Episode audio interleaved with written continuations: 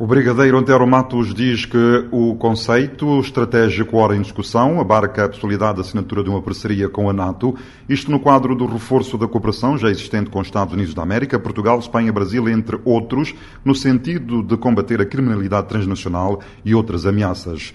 Esse acordo eventual a ser estabelecido com a NATO iria uh, apoiar Cabo Verde a debelar essas ameaças que estão descritas no conceito estratégico de defesa nacional. Como vê, essas ações uh, políticas, na primeira vertente, cobrem esse aspecto de uma parceria estreita com a NATO e com alguns países, como os Estados Unidos, Reino Unido, Portugal, na opinião do jurista João Santos, um instrumento de suma importância como a defesa nacional nunca eh, deve ser socializado sem antes passar pela discussão do Executivo com o chefe de Estado.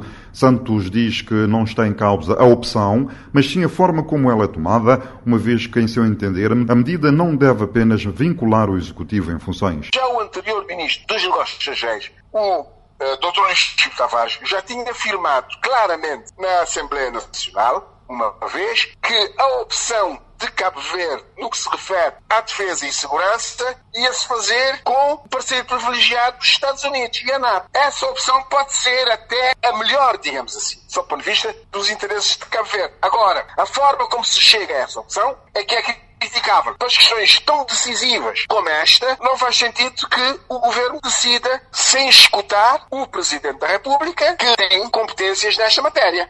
De resto, a questão da defesa, concretamente às Forças Armadas, tem sido falada ultimamente no sentido da necessidade da sua reestruturação.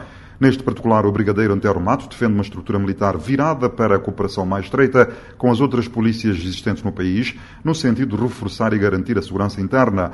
Já o Brigadeiro e também antigo chefe de Estado-Maior das Forças Armadas, Carlos Pereira, considera que, no âmbito do novo conceito da defesa nacional, deve-se alocar mais meios para equipar a Guarda Costeira. Primeiramente, deve-se dar maior ênfase, maior recurso para a Guarda Costeira, porque está ligada à segurança marítima. E a nossa economia está no mar, como deve saber. Aliás, somos um país de origem económica e social marítimo. Então a Guarda Costeira deve-se dar uma fatia maior.